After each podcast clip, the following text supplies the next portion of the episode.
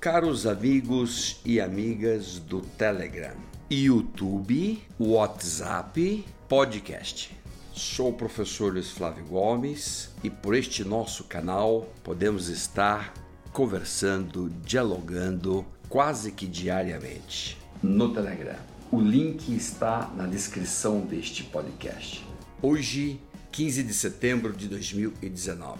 Nosso tema é o paradoxo do progresso da humanidade. Fonte Mark Manson, fodeu geral.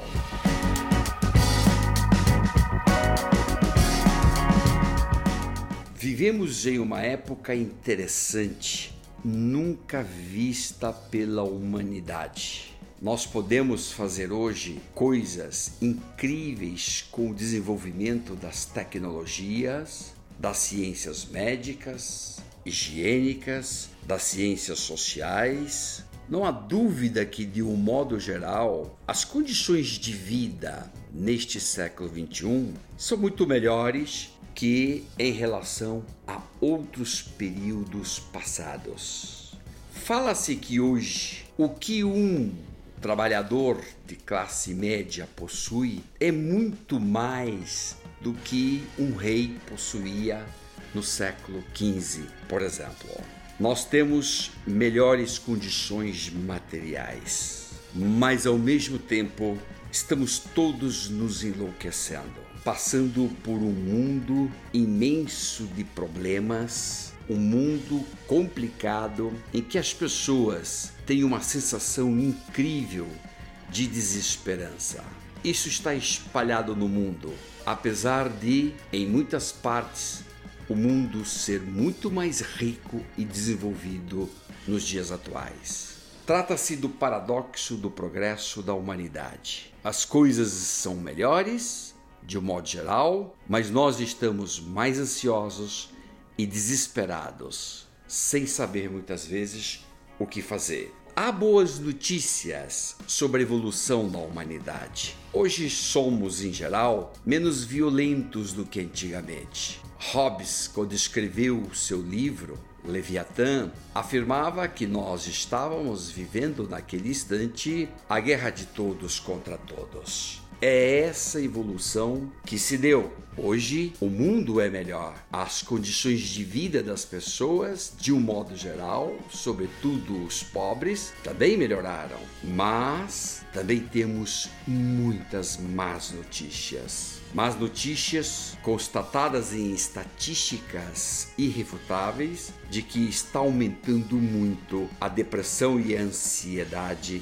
sobretudo nos últimos 80 anos. As pessoas estão muito mais deprimidas e deprimidas em gerações cada vez mais jovens. As pessoas sentem níveis muito precários de satisfação pessoal. O estresse, overdoses, isso tudo traz sentimentos de solidão e isolamento que estão em alta. Metade das populações de vários países se sente isolada, excluída e sozinha e, sobretudo, sem confiança social. As pessoas deixaram de confiar nas autoridades, no Estado, no governo, na mídia e, sobretudo, deixaram de confiar em outras pessoas. A destruição do meio ambiente é inequívoca. E ademais, todos sabemos que existem vários malucos por aí com armas nucleares prontas para explodir. O extremismo se agravou, as divisões religiosas também se agravaram. Fala-se muito hoje em conspirações, em milícias, ou seja, nós estamos vivendo o momento de muitas subculturas e essas subculturas geram divisão, não coesão. Basicamente, somos hoje os seres humanos mais seguros que já existiram na humanidade, mas a desesperança não para de aumentar. O desespero é grande e quanto mais saudável e seguro o mundo vai se transformando, mais nós nos sentimos isolados e solitários. O que fazer? Qual é a saída? Qual é a solução? para Mark Manson, uh, há uma dica. Nós temos que fazer ou precisamos de três coisas: sensação de controle, crença em valores comuns, em valores coletivos e o sentimento de pertencimento a uma comunidade. Se faltarem esses três pontos, nós então caímos na desesperança. A sensação de controle, a sensação de segurança é da essência do humano. Quando nós não temos a sensação de controle, achamos que tudo está perdido. A crença em valores comuns, valores como lealdade, honestidade, moralidade, responsabilidade, ética, essa crença de valores compartilhados dá o sustento ético e moral da sociedade. Terceiro lugar, a sensação de pertencimento a uma comunidade. Isso é muito importante. Foi isso que nós perdemos. Nós nascemos dentro de uma família, depois crescemos em escolas e cidades, depois trabalhamos em alguma empresa, depois moramos ou já moramos em um país e um planeta. Se nós não desenvolvermos essa sensação de pertencimento às comunidades, nós sempre estaremos no sentido isolados do mundo, sozinhos e desesperançados. É preciso desenvolver a nossa responsabilidade, o nosso compromisso com a convivência pacífica. Temos que desenvolver a ética.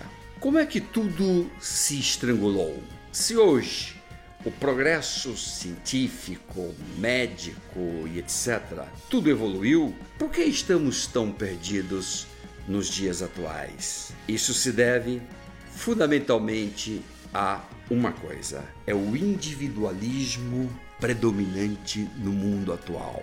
O modelo capitalista atual, chamado neoliberal, neoliberal radical, este modelo capitalista precisa ser revisado. Ele se desenvolveu levando toda a fortuna, a riqueza, o bem-estar, a felicidade, levou tudo para o 0,1% da população e, claro, prejudicando 99,9% da população. Nossa luta é pelos 99,9 para fazer com que voltemos ou conquistemos a possibilidade de uma convivência no país e planetária pacífica. Atacar o individualismo redescoberto pelo neoliberalismo é o ponto de partida número um. E de outro lado, em países menos desenvolvidos como o Brasil, o modelo capitalista paralelo ao neoliberal é um modelo de capitalismo de laços, de amizades, de relações, de favores, de trocas de benefícios, de subvenções, e tudo isso vai para a classe privilegiada, casta privilegiada do 0,1%. E o que está ocorrendo com o 99,9%? Indústria, comércio, agronegócio, trabalhadores, classes médias, profissionais liberais, todos estão o que? Sofrendo, estão precarizados, estão endividados, estão penando nas mãos da casta restrita do 0,1%. Essa é a nossa luta por um revigoramento do capitalismo num sentido mais justo, num sentido de pertencimento a uma comunidade, no sentido de que todos existimos e todos temos o direito de desfrutar o mínimo de condição de sobrevivência e reconquistar a nossa esperança.